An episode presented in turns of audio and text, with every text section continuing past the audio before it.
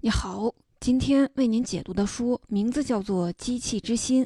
这本书的中文版大约三十五万字，我会用大概二十二分钟的时间为您讲述书中的精髓。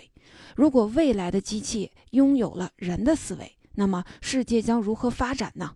它可能带来好的一面，比如生活便捷、提高健康，甚至让人摆脱身体的自然局限，借助机器实现永生。但同时也有值得警惕的一面，那就是人工智能可能会全面超越人类，摆脱人类的控制，从而威胁人类这个物种。这是一本关于人工智能的奇书，它的作者也是一位奇人——美国未来学家雷库兹韦尔。他的身份可以说是集预言大师、科技大师、人类社会发展大师于一身，同时还是一个发明家、思想家和作家。他还是美国国家科技奖章得主，入选美国发明家名人堂，拥有十九个荣誉博士学位，并三度获颁总统荣誉奖，担任过谷歌的工程总监。比尔·盖茨曾经评价库兹韦尔说：“他是在预测人工智能方面我所知道的最厉害的人。”这本《机器之心》就是库兹韦尔讲未来人工智能发展的一本书。和很多讲所谓未来趋势的书一样，库兹韦尔在这里也对未来做了很多的展望和预测。不过，这本书最大的不同就在于，它不是一本新书，是一本出版于1999年的老书，到现在已经快二十年了。我们生活的当下就已经是作者当时预言的未来了。所以，比对一下我们的现实生活，就可以验证库兹韦尔预言的准确率。那么，这个准确率到底怎么样呢？可以说还是相当靠谱的。他二十年前的这些预测，有至少百分之八十都是稳稳说中。比如，对计算机的语音指令、语音和文字的实时互换、外语的智能实时翻译，这些技术现在都不稀奇了。无人驾驶汽车虽然市场上还没有普及，但技术上已经可以实现了。还有库兹韦尔预言，二十一世纪前后，计算机将打败人类的国际象棋冠军、围棋冠军。你看，这不就是最近新闻里经常听到的阿尔法狗吗？这就是我们今天重读这本老书的意义。既然他在近二十年前就精准的预言了这么多今天的科技发展动态，那么我们就更迫切的想要看看，对未来的八十年，他还有哪些预言呢？未来人类身体中将植入各种电脑芯片、人造器官，我们人体中很可能将近一半的部件都是机器制造，而不是原产的了。而未来的机器人也会有更多的跟人体一样的材质，人和机器人的界限越来越模糊。作者甚至预言，未来社会可能会通过立法来认定，拥有机体成分达到百分之五十以上才能称之为人类。通过和机器的结合，人的听觉、视觉与学习能力将成倍的递增，甚至人类在本世纪内就有可能借助机器实现长生不死的梦想。当然，不光是这些听起来很美好的，库兹韦尔还预言，未来人工智能将可能拥有自主意识，摆脱人类的控制。二零五零年左右，人类将只能依赖人工智能生活。二零九九年左右，人类与人工智能将不再有区别。二十二世纪中叶，纯粹的人类将不复存在。这样的前景，你会感到期待，还是隐隐的害怕呢？下面，我们就一起进入这本奇书，来看看作者描绘的人工与人类智人工智能的未来前景吧。我们主要会关注以下四个问题：第一，以人工智能为代表的新技术为什么能进展得这么快？这种技术可知的极限又在哪里？第二，人工智能会超越人类吗？随着技术的发展，我们人类该如何与人工智能相处呢？第三，人工智能和人类的交融有哪些最关键的技术关卡？第四，未来的人类和机器人将如何发展？人工智能会威胁到人类的生存吗？库兹韦尔带我们回顾了一下地球的发展历史，他指出了一个特点，那就是地球的发展越来越快，你看，从地球上出现最早的生命到寒武纪大爆发，这个过程是以十亿年为单位的。所谓寒武纪到大爆发，就是指大约距今五点四二亿到五点三亿年间，出现了大量的新的生命。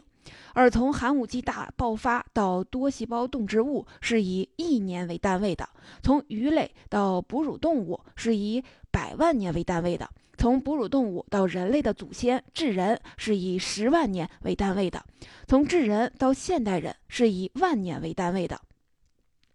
可以看出来，进化的速度是越来越快。库兹韦尔认为，这里面最关键的因素就是技术。他说：“一旦一个星球上有了生命，我们就可以认为这颗星球上必然会诞生技术，人或者说生命体必然会利用技术来扩大他们对自然的胜利能力，支配更多的有限资源，让自己更加安全，食物供给更稳定，所处环境更优越。换句话说，就是任何一种有机物都希望通过技术让自己过得更好。”而我们一代又一代的人类，为了自己生活的更好，逐渐发明了各种辅助机器。终于在二十世纪中叶，计算机——人类历史上最伟大的发明——问世了。它的诞生让人类的社会日新月异。与之对应的。计算机的元器件也会变得越来越小。一位叫做戈登摩尔的美国科学家于1965年发现了一个定律：每隔24个月，集成电路上晶体管所占面积会减少50%。在已经过去的这50年里，这一定律完全正确，可能将来还会再支撑个十来年左右。因为按照摩尔定律的推算，照这么减下去。十年后，计算机集成电路上的晶体管大小将达到原子大小。目前已知的技术和技术发展趋势都将再也无法增加更多的晶体管，除非十年后的人们能找到更好的解决办法，否则机器也将会进入到他们的进化旅程之中，也就是跟人体相结合。库兹韦尔预言，在二一零零年之后的世界可能会出现类似这样一条法律：拥有机体成分达到百分之五十以上才能称之为人类。虽然这个预言我们现在还没有办法验证，但是不要以为这是天方夜谭，因为按照上面说的，如果未来机器或者说人工智能它的发展方向只能是跟人结合，那么未来可能就是这样界定人与机器人的。我们在很多科幻电影里都能看到类似的设定，那就是未来世界人和机器人的界限越来越模糊。还有电影脑洞开得更大，比如好莱坞著名的科幻系列电影《星际迷航》，有一项标志性的技术——瞬间传送系统。这项技术的工作原理是把一个人或者是物体在甲处分解成原子状态，同时传输到乙处，再重新拼装起来。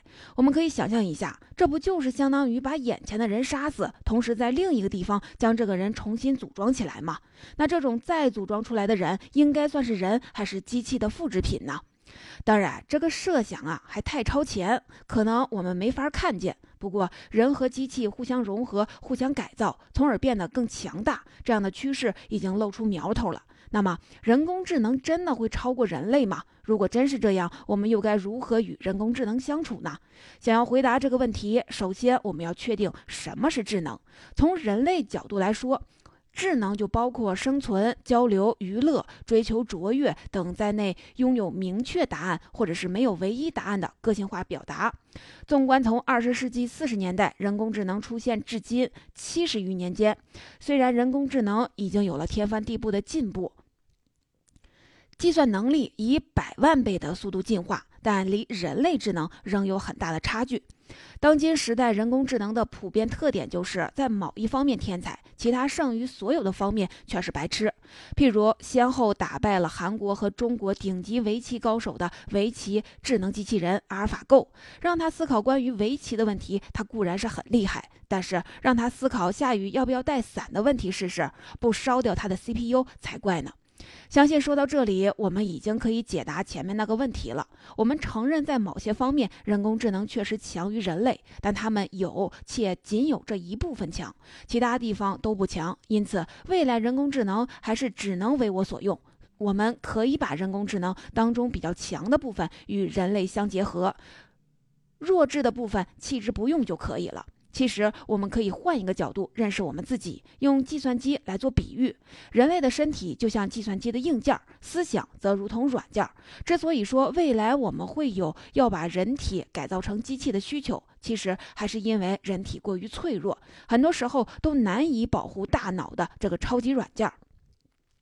未来呢，人的身体是跟大脑一起进化的，所以它应该是大脑的最佳拍档。不过，生物进化依托于细胞的进化，这个过程实在是太缓慢了，还没有规律。今天习惯快节奏的人类，不愿意坐以待毙的进化自然发生。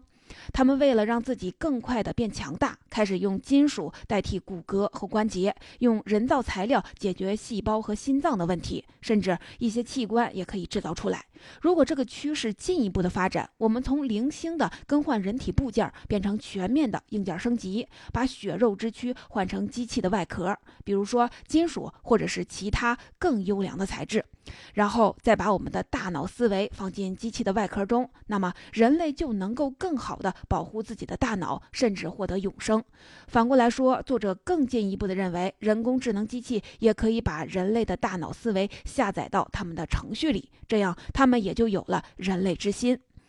上面说的都是构想，下面我们就要说说上述的这些共享从技术上要怎么来实现呢？有哪些最关键的技术关卡呢？这个问题可能很多人都能说出答案，这主要靠的就是纳米技术。没错，纳米是一个计量单位，一纳米相当于十亿分之一米。或者说，就是五个碳原子排列在一个长度。纳米技术就是用如此小尺度的机器人，即纳米管，去为人类解决各种疑难杂症。这些疑难杂症不只是疾病，也包括其他领域，像建筑工程等等。人类自从有了这个法宝，一切都开始变得简单起来。在某种情况下，我们并不需要真实的身体，如玩虚拟游戏游戏等，这就需要另一个新的技术 ——VR 技术。二十世纪八十年代，该技术开始研发。二零一二年，全球首个 VR 头盔被制造出来。到今天，人们已经可以佩戴 VR 眼镜，随时模拟实感。没错，这就意味着虚拟技术已经从虚拟身体发展到虚拟世界，直至发展出一整个虚拟现实。顺便说一句，作者预言二十一世纪第二个十年将出现虚拟触摸技术，这又让他给拆。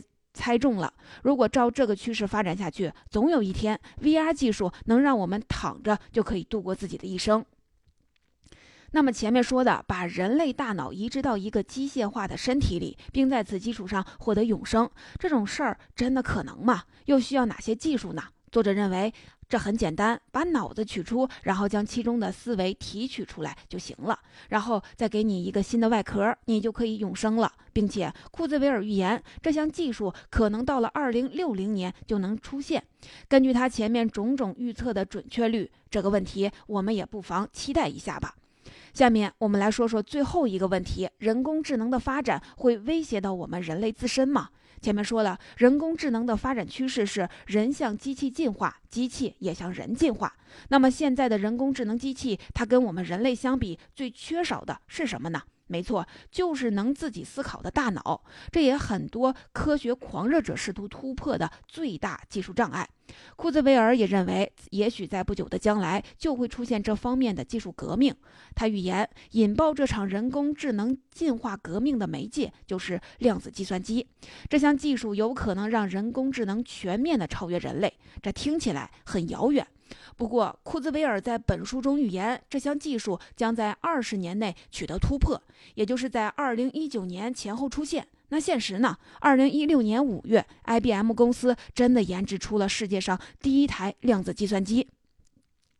听到这儿，你是不是感到有点脊背发凉呢？从二十世纪六十年代到今天的五十年里，计算机一直都是很听话的，这就是因为它们的特征量都是人类赋予的，它们缺少深度学习的能力。然而，当未来的人工智能学会了用数据自动生成特征量，这时便不需要人工设计特征量，计算机自己就能够获得高层的特征量。这时候，人工智能便可以不用依赖人类迅速进化。的确，现代的科学家们一直想让人工智能更聪明、更逆天。比如，在他们的手中，成功的制造出了能写诗和短文、谱曲、绘画的人工智能。尽管这些人工智能的创作还比较幼稚，但他们已经出现了早期的思维，能模拟人在儿童时期的思维模式。作者预计。照这样发展下去，最迟在本世纪中叶，人工智能机器便能在各个方面完胜人类。二零三零年左右，人工智能将拥有自己的主观意识。那个时候，或许人工智能将不会满足于甘当人类的绿叶。会不会出现电影《终结者》里有了自主意识的超级计算机天网毁灭人类的局面呢？可能这个设想让你感到太骇人听闻了。我们必须强调一下，这只是一种构想，作家的一家之言，不必太过于担心。库兹韦尔还预言，二零五零年左右，人类将只能依赖人工智能生活；二零九九年左右，人类与人工智能将不再有区别；二十二世纪中叶，纯粹的人类将不复存在。对于这个预测，斯蒂芬·霍金曾经说过：“人工智能的发明是人类历史的一个里程碑，但同时，它也可能成为我们历史上的最后一个里程碑。”上面就是《机器之心》这本书里库兹韦尔对人工智能发展趋势的一些看法。除了这些宏观的设想，他还在这本书里对1999年到2099年这一百年间的技术发展做了细节层次的预测。我们前面说了，从他做出这些预言到今天，已经过去了快二十年了。下面我们就不妨看一看他的这些预测有哪些已经实现了呢？根据库兹韦尔的预言，到二零九二零零九年会出现如下的新技术：第一，便携式电脑，有的学校已经使用它授课。很显然，这就是 iPad 以及蓝牙。别说是学校授课，有的餐馆都用 iPad 代替纸质菜单了。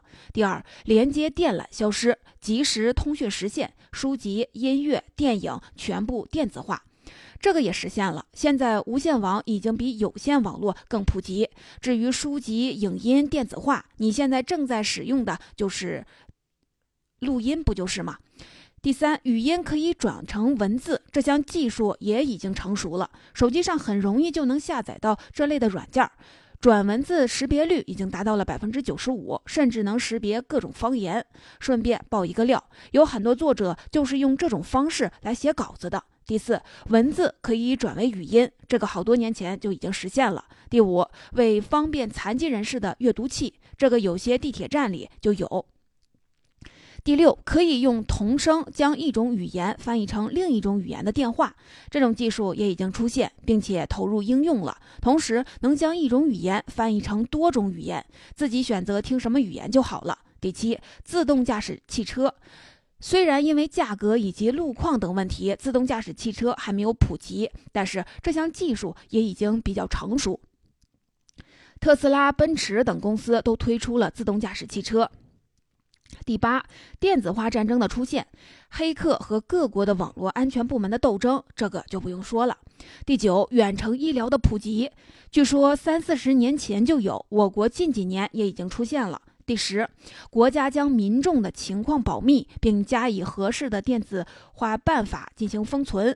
虽然今天纸质档案还未有完全消失，但已经开始向电子化发展。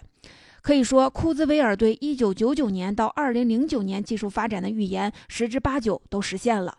有的实际出现的时间比他预言的还要早。我们再继续往下看，到2019年将会出现。第一，带显示器的眼镜，这个技术又跑在了预言前头。谷歌的眼镜就是。第二，虚拟现实模拟系统就是 VR 技术了，今天已经开始向完全民用转变。第三，手提显示器和仿真教师教育，今天大家都在用的智能手机，还有各类的教育 APP 程序。第四，残障人士的自动化阅读与导航，神经和骨骼仿真系统。有些已经出现，但并没有普及。对了，还有附着在身体上可以随时坐下的气缸椅。第五，3D 投投射影像通话和会议这种东西，现在叫做全息投影。虽然还没有像科幻电影里那么炫酷，但相关的设备已经可以买到了。第六，电子化中间人，家用机器人的普及已有，但还没有普及。第七，人类和仿真人物建立联系和关系，这个还处在实验阶段。第八，虚拟艺术家出现，这类艺术家的应用已经不少了，无论是谱曲还是写诗歌、小说，人工智能都能办到。当然，对他们的作品水平，我们人类艺术家有不同的看法。第九，人类预期寿命为一百岁。基因组密码大部分已经被理解，这方面的进展速度没能达到库兹韦尔的预期。不过，多一半的基因用途已经弄清楚了。再说，现在距离二零一九年还有一段。第十，哲学机器人出现，这个还没有相关的报道。在这个时间段，库兹韦尔仍然保持着很高的预言准确率，这不免就让我们有点担心，未来也会像他预言的那样吗？比如他说到的二零二九年。第一，计算机计算能力大大加强，显示器被植入眼部，各种植入神经都已经出现。第二，人类学习全部依赖于虚拟教师，机器创造出新的知识并相互传递。第三，残疾人士的高效导航系统减少残障人士的不便。第四，3D 虚拟技术到处可以应用，通信不需要人类干预即可完成。第五，人口达到一百二十亿，许多产业将不再有人类参与。第六，人类与机器的鸿沟逐渐消失，人们开始讨论人工智能的合法权利。第七，许多杰出代表作品都是机器的产物。第八，人类预期寿命将达到一百二十岁，仿生器官大量的植入人体。第九，机器智能开始出现自己的主观体验。那下面我们再直接跳到库兹韦尔预言的本世纪末，看一看二零九九年会是一个什么样子。第一，皮米工程进入可行化阶段，这可以说是纳米技术的升级版。皮米也是一种长度单位，一皮米等于一万亿分之一米。皮米工程就是在一个轻质子大小的尺寸范围内制造机器人，用来进行超微型工业加工、技术分析、改变人体机能以及治疗病症等的先进技术。第二，纳米机器人集成工程完成，人类多个身体并存的情况比比皆是。第三，没有神经植入的人将被视为是异类。第四，人类定义被颠覆。第五，人工智能权力和力量开始超过人类，在那个时候，人工智能已经是主流，而我们人类已经是需要特殊保护的濒危物种。第六，人脑逆向工程完成，机器与人类合二为一，平均寿命概念不复存在。第七，费米工程开始提出，这就比皮米工程更进一步，一费米等于一千万亿分之一米，相当于在一个。轻质子的组成部分，也就是夸克大小的尺寸范围内制造机器人，以进行超微型工业加工、技术分析、改变人体机能与构成等的先进技术。第八，能源消耗将降到极低水平，包括宇宙在内的任何事物都可以模拟。向外拓展宇宙，寻找新定居行星已经无没有实际意义。在更远的将来，智能。将会思考宇宙的命运。以上就是库兹韦尔在这本《机器之心》中预言的，从2009年到2099年的人工智能发展与人类的命运。这些预言有的让人满怀期待，有的又有些细思极恐。不过，看看我们的身边，智能电话、智能电视、电子智能化已经深入我们所有人的生活中，甚至是心中，它早已经无法更改。或许在未来，我们应该是思考的最有用的问题，就是该如何与人工智能相处。这本书就给您解读到这里，我们再来回顾一下，这本书写于一九九九年。作者库兹韦尔讲述了人工智能的发展历程、发展方向，指出了人工智能进一步发展的技术关键点，设想了人与人工智能并存的未来世界，探讨在那样的世界里我们人类这个物种的前途命运，并且他还对从1999年到2099年这一百年间的技术走势做出了很多预言，其中很多现在已经实现了。当然，这本书中的观点只是一种预测，我们并不知道未来将去向何方。但对于人工智能时代，我们从技术上和心理上都需要做出更多的准备。